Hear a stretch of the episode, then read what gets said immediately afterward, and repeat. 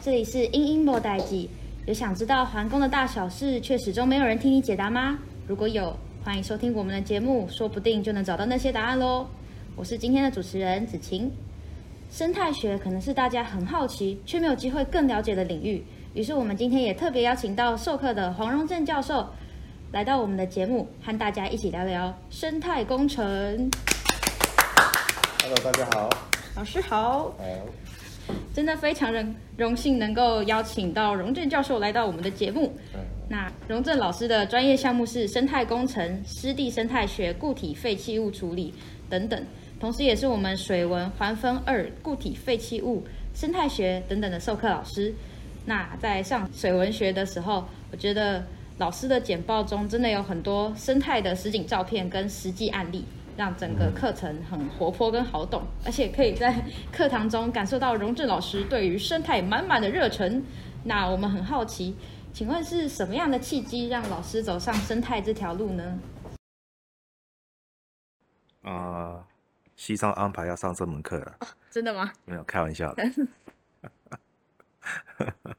哦，OK，这个故事很长，我简单讲一下啊、哦。好。呃，要从很多年以前讲起哦。呃、欸，我相信我曾经经历过你们大学的那一段哦。进到大学，其实，呃，进到自己所学的科系呢，其实很多的同学应该会，应该是进来之前对自己要要学的科系没有什么太大的概念哦。为什么来？是因为分数考到了。哦，那我也曾经经历过这一段。哦，那我当时考到的系呢是台大地理系。对，那当时人家问我说：“你为什么念台大地理系哦？”呃，因为当时我是第二类组哦，我不小心还不叫第二类组，这叫呃理理组吗？现在好像改叫理组了哦。那我其实那时候呃成绩不错，哎呃数学也好，呃物理也蛮好的，对。但其实我不是那么喜欢这些科目哦，只是那个分数我很容易呃。我应该是说很会考试吧，啊、那所以说呢，为什么当初选台大地理系呢？第一个我想去念台大，哦，这当然想当然了，你们当学生会这么想。第二个呢，你们通常在选科系之前都会查一下每个科系的一些选修的科目。那我当时念台大，我当时就是调查过所有二类组或是台大的理学院的科系里面呢，唯一不用再念工程数学、普通物理。普通化学，所有该理工学院该念的一些科目呢，都不用修。我当时就填了地理系，对，不是因为我很喜欢地理系，只是因为我要摆脱呃数学跟物理方面的东西。老师，但是你现在是我们工程数学二的老师耶。哦，因为故事我还没讲完嘛。对，我现在教工程数学哦。OK，所以说呢，我进到地理系之后呢，其实我没有对地理有太大概念，因为理学院我们当时是二类组，也就是说理科的同学呢，在高中的时候就没有念地理系了，并没有学地理了哦。那所以说我们进到大学的时候，进到地理系其实是一片空白。但是唯一让我觉得很喜欢的一点就是地理系呢，我们常常要外出踏勘。也就是说，借机可以去郊游这样子，对，所以我我那时候还过得蛮开心的，但是对于课程上我没有太大的共鸣哦，就是跟着大家一起学嘛。我相信很多现在的同学的感觉是跟我一样的，呃，系上教什么我就学什么，考什么我就念什么哦。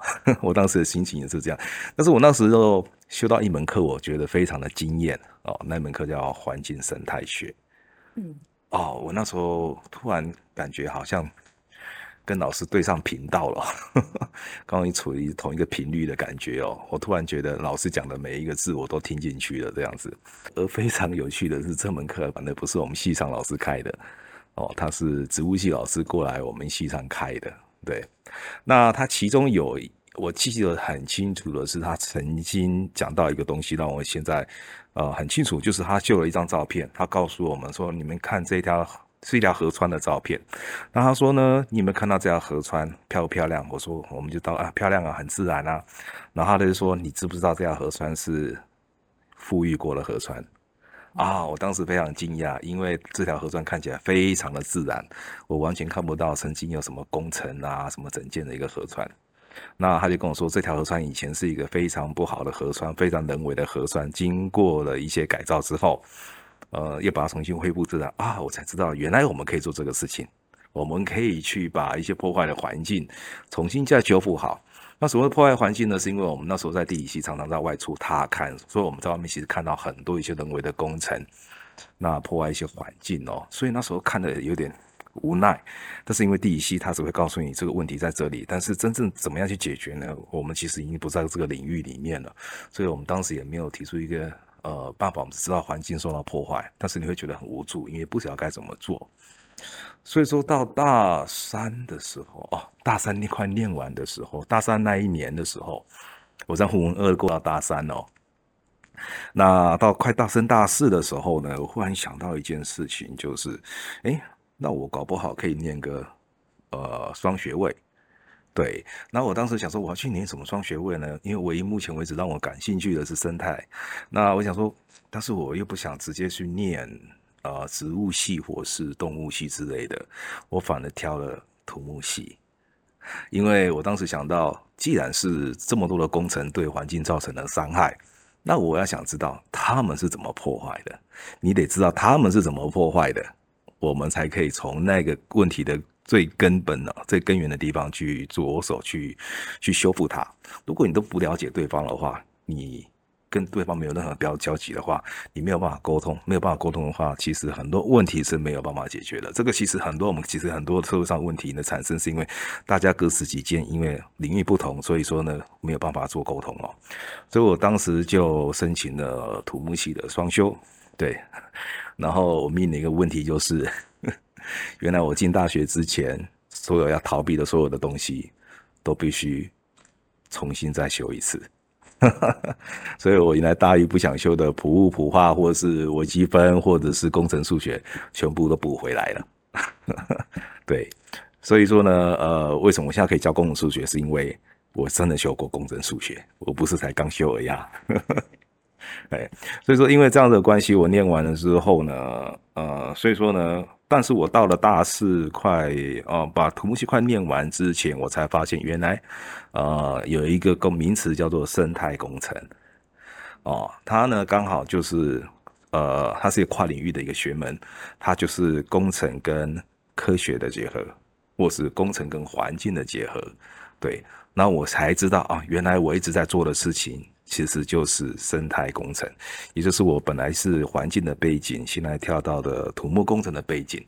对，我现在呢，可以因为我是来自这两个领域呢，所以我懂这两个领域，呃。呃，对于某件事情的特定的看法，那我可以作为这两个领域的一个沟通呃的桥梁，或者我甚至把这两个领域的一些东西给结合起来，看看能不能找到一个双赢的目的哦。因为彼此之间，一个想要保护环境，一个是呃保护环境主要是以以生态为服务的对象，那工程呢，它主要是以人类的为服务的对象，所以两个服务的对象是不一样的。那有没有办法把这两个服务的对象拉在一起，呃，这个是生态工程的一个非常重要的一个工作，非常难，就是，呃，你要克服两方面的一个看法的歧异性。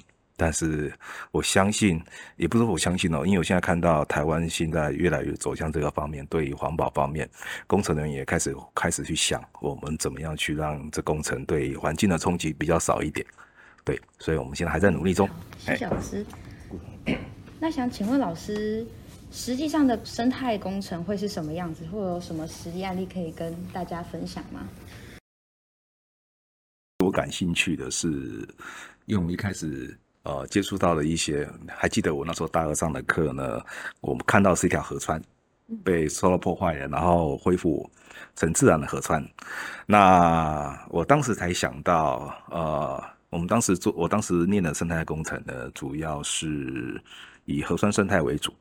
哦，就是台湾很多核酸被被因为整治的目的哦，把它变成非常的刚硬，那里面所有的一些鱼虾、贝类啊，或者是一些藻类植物都不见了。对，那所以我们一开始在做，我一开始在做生态工程的时候，我做的是核酸生态工程，就是怎么样去把核酸的这种东西，所以这个东西牵涉到很多的水文，还有流力。所以如果你们对这方面有兴趣的，你要知道，我们系上给你们开的那些。啊、水温学或是流体力学都是非常重要的，因为所有的环境呃的整治或是生态的修复，它其实背后必须要有很多的专业哦来做支撑。哦，不是说你画个美美的图就好了，你要有一些专业的一些，你可以提出一些专业的一些看法，还有一些科学性的一些呃理论的一些依据，你做的修复的工作呢才是呃才是对的，或者是才比较不容易犯错，对。那之后呢，我开始呃，对于常常在河边看到的一个生态呢，产生兴趣，那叫湿地。这之后呢，其实我接下来硕士毕业之后呢，我开始其实做的大部分工作呢，跟生态工程有关系呢，其实是湿地。所以呢，我之后出去念呢，找追随的老师呢，其实就是现在世界上非常知名的湿地大师啊，William H。对，啊，如果有学湿地的，大家都听过他。对，那所以我在他那边呃学了四年的湿地。对，所以说我现在大部分的东西在做有关湿地啊。我那时候念博士的时候，大部分做的是湿地有关。但是呢，我现在做的东西其实很多同学也不知道，我呃跟湿地没有关系，因为我很少提到湿地了。主要是因为我现在目前做了很多工作呢，是因为我那时候。哦，博士念完之后，我到 UC Berkeley 去，所以呃，有一门课应该今天我有跟其其他一门课有跟学员提到，呃，就是我当时在 UC Berkeley 当博士后的时候，博士后就是博士念完之后要去找教职或是研究员的时候，中间的一个过渡的一个过程，所以这要叫博士后。那他主要是训练博士生，已经毕业的博士生，呃，如何成为一个独立可以做独立研究的一个研究员或是老师。那我当时找到的博士后的地方呢，是在 UC Berkeley 哦。那我们当时我老板做的呢，他是用生物的方法，他用生物的方法去去除污染。嗯，对。那他当时找我去呢，是希望我帮他设计一块湿地，用湿地的生物去帮忙去去除水中的重金属或者是些污染物。对，所以我因为这样的关系，我现在整个研究转换成呃用生物的方式去解决一些环境的问题。对，所以说这个其实可以体验出，其实生态工程它其实包山包海。其实呃，我们系上很多老师其实有在做生态工程的。那、我先讲一下什么叫生态工程好了。生态工程它其实它是它的目的是呃，它其实目的是用用工程的手段，然后有科学的基础去解决一个环境问题，但是。解决这环境问题的一个过程中呢，你不能对环境或是人类啊、呃、产生其他的一些影响。哎，什么意思？听起来好像有点矛盾。啊，不都解决问题的话，怎么还会产生影响？好、哦，其实我们以环工最简单的、最常见的那个污水处理好了。污水处理厂，它其实要解决的问题就是废水的问题，对不对？所以把废水清干净了，但是问题没有解决哦。为什么？因为去除污染物跑哪去了？变成污泥吗？是啊，那污泥要不要解决？对，那污泥还是，所以说问题没解决啊，问题只是变成另外一个问题，只是从水里面拉出来，它还是个问题。那生态工程呢？它的目的就是在这里，它是希望把问题真的解决，而不是把问题又转移到其他地方去。对，那通常这样的方法呢，你就必须要以不是单纯的以人类的角度去看。你要去考量到生态或者环境的角度，你就会知道，OK，光是解决把水弄干净是不够的，还是要解决污泥的问题。因为最后污泥是会丢到某个地方去掩埋嘛，会产生环境的问题。但是如果你是把环境也考虑进去的话，你就不会让这个发生，你就会觉得啊，我污水的部分是要包括解决污泥的部分。所以生态工程呢，它的原则上的东西呢，它是用自然力。它通常是用自然力，通常你用自然力的方式去解决问题呢，它产生的后面的后续的问题呢会比较小，而且它因为重自然力的关系呢，它消耗的能源会比较少，对，所以它其实就是一个低碳的一个方法，对，因为它通常用的是植物，那植物是什么？植物用的能源就是太阳能，对，所以生态工程呢，它讲究的就是低碳或是低耗能的自然方法去解决真正解决一个问题。然后呢，同时帮助了人类，也帮助了环境。那我们一般的做的方法很多是以人类为主，只要帮到人类就好了。其他会不会呃影响到其他环境呢？基本上很多都没有考量到。对，那生态工程呢，它不是新的工程哦，它也不是新的东西。其实西藏很多老师已经有在做一些生态工程的东西，只是它不叫生态工程，因为有些我们西藏老师用微生物在做净化的一些方法，用藻类净化的方法，这些都是用生物的方法去做一些解决一个问题。对，那这样的说话，其实他们也在做生态工程，只是他们不叫生态工程，但是它目的是一样的。说像是利用生态来修复生态的一个工程吗？对。对，那利用生态的生态功能，现在的问题就在于说，先回到刚刚的河川修复好了。河川修复是工程，但是你又讲的是，呃，刚刚又讲的是净化，诶，但是你想想看哦，我刚说了，生态工程它其实包山包海，它没有局限说它一定是在哪个工土木工程，对，它只要是解决环境问题。那河川什么是环境问题？河川就是什么？呃，溪流生态被破坏的问题。对，那你就要用什么样的方法呢来去解决它？那现在很多被诟病的是，我们为了去修复一条河川，结果把一条河川给毁了。那因为那为什么这样？那可能方法用错了。好，那 OK，所以说它的原则不在于说它一定仅限于土木工程或是环工工程。哦，它只要是它可以解决环境的问题，同时不会造成人类或是环境另外的副作用吧，或是一些呃遗害。那都可以称作是生态工程，对。请问老师，就是刚刚有提到湿地富裕的嗯相关经验，嗯、那像水啊、空污这种都有处理站或是测站，嗯，那关于湿地的它的运作模式会是什么样呢？湿地运作啊，嗯，OK，呃，这个其实可以刚接触到，其实我刚忘记提到了一点，就是说我们当去修作为一个生态工程，那环环工有环。环工技师，那生态工程呢？它其实有生态工程师哦。那生态工程师呢？呃，我们当我们在处解决一个环境问题的时候，我们难免会呃产生一个问题，就是工程师呢，他会很容易有一种炫技的一个现象发生。我要展现我的技术非常好，好、哦，然后我要提，我要怎么样用不断的去展现我的技术，把这个问题解决掉。那生态工程师，他刚好相反。哦，他他不能炫技，为什么不能炫技哦？因为生态工程师他通常面对的是这个环境的问题，那环境的问题呢，就是基本上就跟生态有关系，或是跟大自然有关系。那基本上人类对大自然的了解其实是非常非常的少的，对。那不像我们设计一个设计的一个污水处理厂，它基本上在一个可控的环境之下，我们要我们设计出来的东西呢，呃，我们设计成怎么样，它出来是什么东西，基本上都是可以预料的，因为那都是经过许多实验。所得到的结果，但是因为生态工程它，它交涉的对象或者是互动的对象很多是大自然哦，也就是 Mother Nature。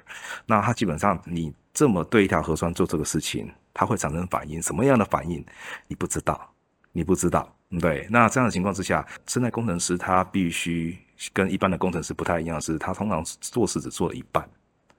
他不把所有的问题一次解决，他主要生态工程师做的事情呢，他那一半的工作在做什么呢？他那半工作的事情呢，就是他把所有的事情都准备好、预备好、铺设好，做什么？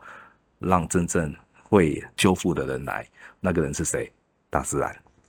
对，所以工程生态工程师他面临一个挑战，就是他要必须懂得如何、什么时候该收手，或是该放手。然后留白，让大自然来喝哦。呃，比如湿地好了，很多湿地的破坏哦，大家可能是说啊，一个湿地不见了哦，或怎么样的，那很多人就开始用一些工程师就会进来啊，我们那边必须水深必须要挖挖深一点啦，我们必须种什么植物啦，我们要必须要怎样做很多事情。但是真正懂湿地的，或是真正懂湿地的生态工程师，他可能会去看哦，他可能会先去了解这个湿地的问题，可能它变得不湿了，因为它干掉了。对，所以搞不好，你什么事都不用做，你只要做一件事情，就是把水放回去。那原来失去的一些植物啦、动物啦，只要你有水，它们就自己就回来了。对，与其你种了很多很多的植物，但是 你最后才发现那个植物不是应该长在这里的哦，那你怎么知道这个植物该不该长在这里呢？很简单，你就不要种，让大自然自己来种，因为大自然知道。对，这就是生态工程师他比较不一样的地方，他不能炫技。哦，他必须非常非常的懂得自制哦，而且要懂得留白，对。嗯，老师，那我可以问，就是那生态设计是指以生态为优先做设计吗？还是没有？生态工程它其实讲究的，我们之前做了一些一般的工程，以人为主哦，那生态工程呢？它不是说我们把人拿掉，然后我们把生态为主，不是，嗯、我们是要把人跟生态重新拉回来，以平等的角度来看，没有一个人是比较重要，对，所以人是那个生态的一部分，对，他没有说我们就为了生态，那就变成说他是生态学家了，他是生态学哦，那他不叫生态工程，生态工程为什么有生态又有工程？就是他把人跟自然的一起放着，同时考量，对，嗯，了解。老师，那生态设计大概会是长什么样子呢？就是如果要以改造细管为主题，就是 对戏上戏上进行生态设计，那老师心目中的戏馆会是长什么样子的呢？呃，我对戏馆其实说到环境其实很多，已经很多想象了哦。比如说好了，我们进到戏馆里面来，我们第一个看到是什么？呃，一个大圆环。哎，你还知道是大圆环？很多人是直接讲门口。OK，就是大圆环。你知道大圆环里面是什么吗？草，好像是草。你看过吗？有试着看过，但看不见。啊，你有进去吧？没有进去，对吧？你看不到，但是你没进去。所以，其实对于除了环工系的学生来讲，那个大圆环其实一直是是一个很神秘的地方。我们每天经过，但是我们从来没有进去过，我们也不知道它是什么，它跟我们什么关系？对，那我那时候来环工系，我第一个想到，哎，这个大圆环放在这边太可惜了，因为那基本上它失去了跟呃环工系的一个连结性哦。但是其实我还不是知道那个大圆环是不是有什么特别的背景哦。但是如果是一个生态工程师的角度来看的话，呃，我没有看到它有太多的生态效益出来，也就是说，它到底它没有帮助到任何人。或是任何动物，我不是很明显的看得出来。所以，如果我真的要对环工系进行一些改造的话，我可能会先从那边下手。那做什么呢？诶、欸，我让同学自己去思考。啊，因为我们将来会有一门课叫生态工程，那我们通常会将来以那门课呢，会以让学生去选定一个基地、一个点，然后让学生自由去发挥，看看他有没有办法把这个地方变得更生态一点。然后这个生态一点呢，就是他必须要同时服务人之外，他要服务动植物。对，那你怎么达得到？那这个就是生态设计，就跟一般的工程呃景观设计或是建筑设计不一样了。所以说，很多的景观设计或建筑设计，它的主要服务对象还是人。对，那这时候如果你把你的你的业主真的就是你的业主或是你的甲方拿进来，你的甲方不是人，他是可能是动物，可能是植物，你怎么服务他？哦，当你要设计一个东西的时候，这你服务他。所以说，生态设计呢，基本上就是你的业主呢，不是只有人而已，你的业主可能也包括了动物跟植物。对，那讲了那么多，说我们要去保护植物啊，我们要去保护动物啊，啊，这个不是植物系跟动物系去做就好了吗？那我们干嘛跟他们抢饭碗呢？这个又回到我们当时在 学环境的时候，我们懂环境，但是我们不懂技术。对，所以说可能动物系或植物系，他知道这个生态出问题了，但是你要他解决一些方法，提出一些解决的方法，他可能提不出来，因为什么呢？因为很多的解决方法，它需要工程的技术。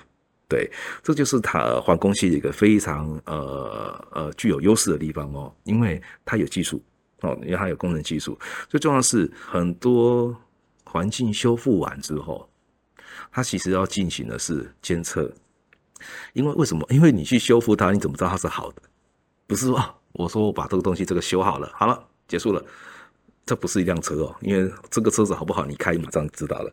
但是环境修复呢，你不知道，它不会马上不会发现，而且有时候环境修复是一个很漫长的阶段，不是说我今天修好了，大自然隔天就回来了，没有，可能跟大自然需要十年的时间。所以很多生态修工程呢，它其实呃呃呃，我我们那时候我们老板讲的一句话非常好哦，他说 Mother Nature, Father Time。也就是说，大自然是母亲，啊，时间是父亲，对，所以生态工程呢的作为生态工程师呢，他除了要懂得留白、放手之外，他还得必须要非常的有 patient，你必须要有耐心，因为大自然不会马上就回来，你要给他点时间。所以很多人在做生态修，他在做环境修复的时候，一做完，因为通常有施工完完工的时间嘛，那完工完工完之后，业主就会来看，哎，嗯。你什么事都没做，你只放了水，哦，如果你要修复湿地的话，哦，那你你业主会说，哎，你怎么会没有植物啊，什么东西的？对，那我们刚刚讲过了嘛，真正湿地修复可能只要放水就好，那剩下的就由大自然自己来做，那大自然不会一天一个晚上就帮你搞好了，你要给他点时间。所以，所以身为工程师呢，他就必须要跟业主沟通，我们接下来的工作是由大自然哦接手的，你要给他一点时间。对，那但是你要知道你，你你就算你做这个事情，你不见得你做的东西是对的，搞不好有些问题你没有发现，那、这时候呢，你就必须去监测。那监测呢，通常就必须要透过很多的一些检测手段，而这些检测手段都跟环工系有关系。所以我说环工系它在生态工程方面，或是环境修复方面呢，它其实扮有非常关键的角色，因为很少有。生物系或是有植物系、动物系，它有像环工系这样有这么完备的环境检测的一些技术，这些就是要检测你们所做的这些生态工程到底对不对？对，所以说我当时念的也不是环工系，我当时念的是自然资源系，我当时大学念的是地理系跟土木系，我其实真的没有念过环工系哦哦，因为当时的我念的是台大，台大当时的大学是没有环工系的。所以，我真的学的环工是我当时在念土木系的时候学到的，对。但是我真正去念研究所的时候，我也不是真正念的环工系。但是我回来的时候呢，我其实有很多科系可以选，对，我可以去景观系啦，我可以去建筑系啦，我可以去地理系啦，类似这样的系。但是我最后还是选环工系，因为我发现最后。无论我做什么样的一些生态工程，我都需要有一个像环工系这样这么强大的一个环境检测的一个技术跟条件，不然我做的东西永远都是虚的。哦，我我不喜欢那种感觉，对，所以我最后选择了环工系。呃，所以我之前也在上海的时候也是选的，就是待的地方也是环工系，对，所以我自己真的没有环工系的学位。但是我做其实我做很多的研究，大部分研究基本上就是跟环工系是一样的，只是我用了生态方法去解决环境的问题。那西上找我来也是希望，呃，我可以补足这生态的一个角色，哦，因为解决个环境问题有很多的方法，对，不是说只有我这个方法，还有现在老师其他方法。那系上觉得我们要把所有的方法补足，让学生都了解这一块，他们出去之后再自己选择自己要用哪一块技术。对那如果就是要做一个生态工程，是不是要先对生态的一些运作模式或者是系统都要清楚？它就是要修一些关于生态方面的学问呢？哦，是觉得生态工程，当然你现在做了很多学东西，就是现在在做工程的部分。其实你们如果要当将来当生态工程的话，其实你们现在所学的东西就是补足你现在所工程师所需要的所有的基础。哦，所以你们现在其实已经，呃，已经开始具备工生态工程师，只是现在要补的是你生态方面的东西。但是学的生态学，你怎么样把生态学跟你的现在所学的工程融合在一起，又是一个挑战。不是说我所有的，就感觉好像是你你分别吃了披萨，然后旁边就吃了一个薯条，不，但是这个是你分开吃的。哦，那你怎么把它从个一整个消化起来，其实是一个问题哦。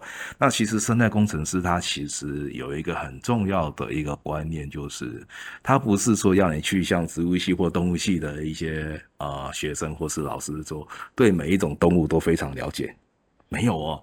就像我以前我的师，我们我的老板湿地大师，他是号称湿地大师的，他其实对湿地的生物其实叫不出多少的名字哦，但不不影响他的一个地位。他所知道的是一个生物里面的一个非常重要的一个生物意义，什么意思哦？主要就是说，他了解的是每一个生态里面每一个角色跟角色之间的关系，他不用去管他是叫什么名字，学名是什么，他要。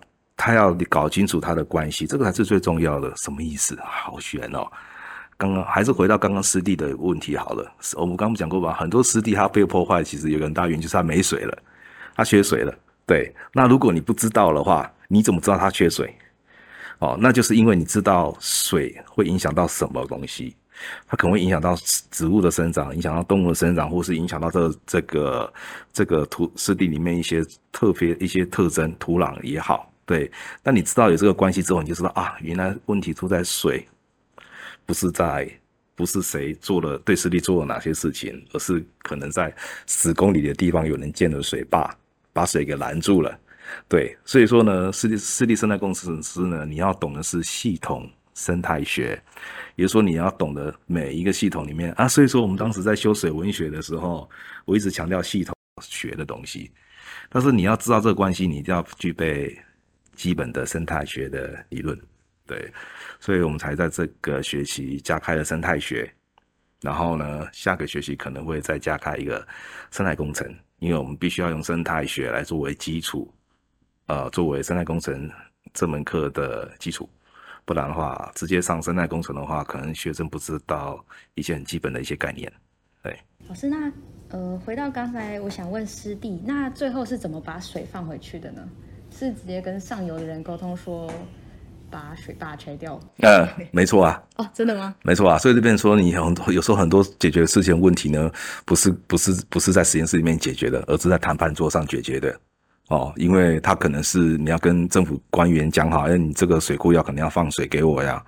哦，这个跟你实验没有关系的，跟你的航空没有关系的，是跟你的谈判技巧有关系。对，所以他就见识到人的问题哦。那有时候呢，有时候一个很解决、很简单的方法，可能就是你这个地方没有水源，就是它旁边建了堤防。那堤防挡的是什么？水。水，也就是你把水挡掉了，所以他堤防后面的湿地就没水了。那个湿地搞不好以前就是靠着淹水而为生的，那是因为我们怕淹水，所以把堤防建起来了。所以就变成说，呃。呃，我们在国外很多案例哦，它其实湿地的修复还很简单，它只是把堤防敲个洞，事情就结束了。但是要敲那个洞，可能要经过上百个会议才会才可以让你敲那一个洞，所以很真的很简单。国外很多太多案例，它只是把堤防里面敲个洞，堤防后面的湿地就回来了。对，只是要敲那一个洞，会花很多的时间。老师，那我可以问看，请问绿建筑算是一种生态？是的。因为它用一些生态的一些方法来解决一些居住的一些环境问题，哦，它可能在做了一些绿屋顶的话，它可以让整个一个室内的一些温度呃下降或之类的。那它不是解决了室内过热的问题吗？那它用的方法就是生态或是生物的方法，因为它在楼楼顶上建了很多的植物，让植物把它。对楼顶的这样产生一些遮阴的效果，那它自由植物呢，它自己本身也会产生一些蒸散的一些作用，蒸散呢，它基本上会把多余的热能给消耗掉，它也是属于生态工程的一部分。对，那生态工程真的是横跨很多，包包山包海，哎，真的。那这边问一下，那有什么是看起来充满噱头，但是其实对环境没有帮助的工程？哦，就是老师有看过类似这种案例吗？就是打着可以帮助让环境变得更好，但其实没有的工程。哦，OK，应该先讲说哦，我们以前所认识的一些啊，这个地方好生态哦。但是你要有时候你要你要去想想看哦，你所谓的生态，可能其实只其实只是只是美化而已，就是它你觉得漂亮而已。就像就像就像公园好了。哦，就像那个高尔夫球场好了，很漂亮啊，你会觉得啊、哦，好漂亮啊，好生态哦，都是绿的。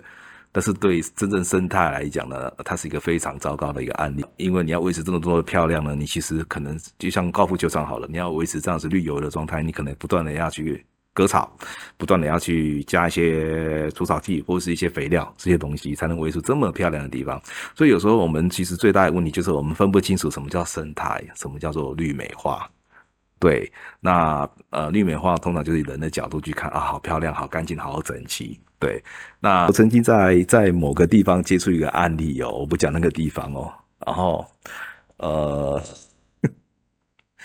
呃，OK，我我应该讲我讲西湖好了，我们其实要做西湖，我们当时就接触一个案例是为西湖做一些生态设计，西湖大家知道哦，呃世界知名的湖哦，那我们当时在做规划的时候提出一个观念说，我们要把生态。做，我们就把生态化。那什么叫生态化？就是把这个公园弄得很自然。哦，你进来之后，你感觉哇，这个感觉进到丛林里面一样。哦，这个就是跟一般的公园不一样了。一般的公园就是讲究的，我就是要漂漂亮亮、整整齐齐，不能有任何的落叶或是垃圾。对，那但是我们现在很多的公园，我们希望就把公园变成一个自然公园、生态公园。它本身除了可以提供人活动之外，它也可以作为动植物的一些栖息的地嘛。对，所以我们当时在做西湖规划的时候，我们就提出这样的观念了。但是那时候就被打枪了，为什么呢？因为西湖在在杭州，那杭州是大陆一个非常非常热闹的城市。对，那当时的主办者的观念，他就认为说，呃，或者是参与者的观念，也不说全部啦，哦，反正就是掌握掌控这个案子的人，就说我们怎么可以？我说你你你的感觉好像把这个公园把它变得像个像个蛮荒之地哦，但是其实现在的观念其实就是这样子哦。他说很多人来，很多人到杭州来看，他就是要看到这个城市的进步，这个城市的一个发展。对，我要看到很多闪闪亮亮的东西。结果你让我看到东西是跟我家是一样的，我干嘛到杭州来？对，哦，所以当时我们在推这个观念的时候推不出去哦，因为他觉得这个城市里面就要城市的样子，公园就要让给他感觉他就在一个大都市的公园里面，所以要很多的一些非常高大上的一些设计啊什么的没有的。对，那所以最后我们推不动嘛，那就按照对方的说法去做了。哦，那没想到，没想到那件事情过了几年之后，呃，我接到上海的朋友来跟我说。现在上海，你杭州在浙江哦，但是上海呢？他说上海上海在推，把上海哎，上海是大陆的第一大城市哦。那他说现在上海在推，把它的公园生态化。所以作为第一大城市，呃，一线城市的一线城市哦，他都愿意把他自己的公园做成生态的样子。我相信其他一些比他小的城市，其实没有理由说不要做。对，当然没办法，呃，这个观念。呃，虽呃虽然来的比较晚，但是起码他来了，嘿。那有没有可能就是，如果要让一个地方看起来很生态，就一定要是指就一定要让它看得像丛林吗？还是哦，哦，不一定哦。那有些人不习惯这丛林啊，你丛林就吸引很多的一些什么。虫啊、蛇啊什么之类的，我好好的去去公园里面运动，我干嘛被这些蚊虫啊、还蛇这样子追跑呢？对不对？不是，我不是做害嘛？诶，那其实你们可以想，哦，生态工程它的厉害，它追求的地方就是在这里，它不是以生态为主，它也不是人为主，它会希望在人跟生态之间找到一个平衡点哦。所以说呢，它跟一般的以前的保育学家不一样，或是保育学者不一样，它它是同时考虑到人的需求。哦，那工程师是考虑到人的需求，那嗯，生态学家或保育学家通常考虑到是动植物的需求，所以两个其实都是很极端哦。那生态工程师他所讲究是在里面找到一个平衡点。那做法呢，以以公园生态化来讲的话，诶，很简单啊，你可以在公园里面画一个保护区，你可以不用全部变成那样子，你可以让一块区域，这个区域呢，它我就专门让它非常的自然，非常的生态。哎，这办得到吗？哦，办得到，因为有个城市做到了。新加坡，全世界最大的城市。哦，台北，当然不是。哦、为什么要想那么久？纽约。哦，纽约最大的公园是什么？哦，纽约公园。中央公园。主持人好幽默哦。啊，一定不是质量不足。中央公园里面，其实哦，你们以后有机会去哦。这个这个这么大的一个公园，在一个最大这么大的城市里面，还有出现在无数的电影里面的一个场景哦。你们可能不知道，在它有一个角落里面，它是有划为一个保护区，里面呢，它是。通常是要经过申请，或是它不不是随时开放的，它就是要让在这么大的公园里面，在这么喧闹的一个城市里面，也保有了一块禁地给其他的动物。所以你如果你去中央公园的话，你会很讶异，在冬天的时候，你会发现很多候鸟在在池塘。那你怎么看得到这些候鸟？它为什么愿意来呢？那可能原因就是因为它被那一块地给吸引过来，但是它不会只会只待在那里面，它会跑出来，因为有那块地才会让你看到这么多动物在 公园里面跑来跑去啊，对不对？但是你又不用担心说我会不会不小心呃踩到这些公园，因为你可能在外面跑步啊、打球啊，有另外一个地方是让你从事这些活动，所以两者是可以共存的，两者是可以共存的，对，这就是生态工程师他的一个挑战哦。他做的事情，一方面要顾及到人，一方面要顾及到动植物，所以我才跟你，我才说很多的事情，生态工程师做的事情呢，他其实是在谈判桌上完成的，因为很多事情是涉及到人，对，所以说不是只有你在实验室能做出实验之外，你还要懂得去跟人打交道，对。听到这边的你，是不是对生态工程有全新的认识了呢？下集我们将会继续带大家看更多生态工程的实例，以及荣正老师精彩的实作课程分享。想知道如何变成一位生态工程师吗？那就请持续锁定《英英波代记》，《英英波代记》，我们下集见。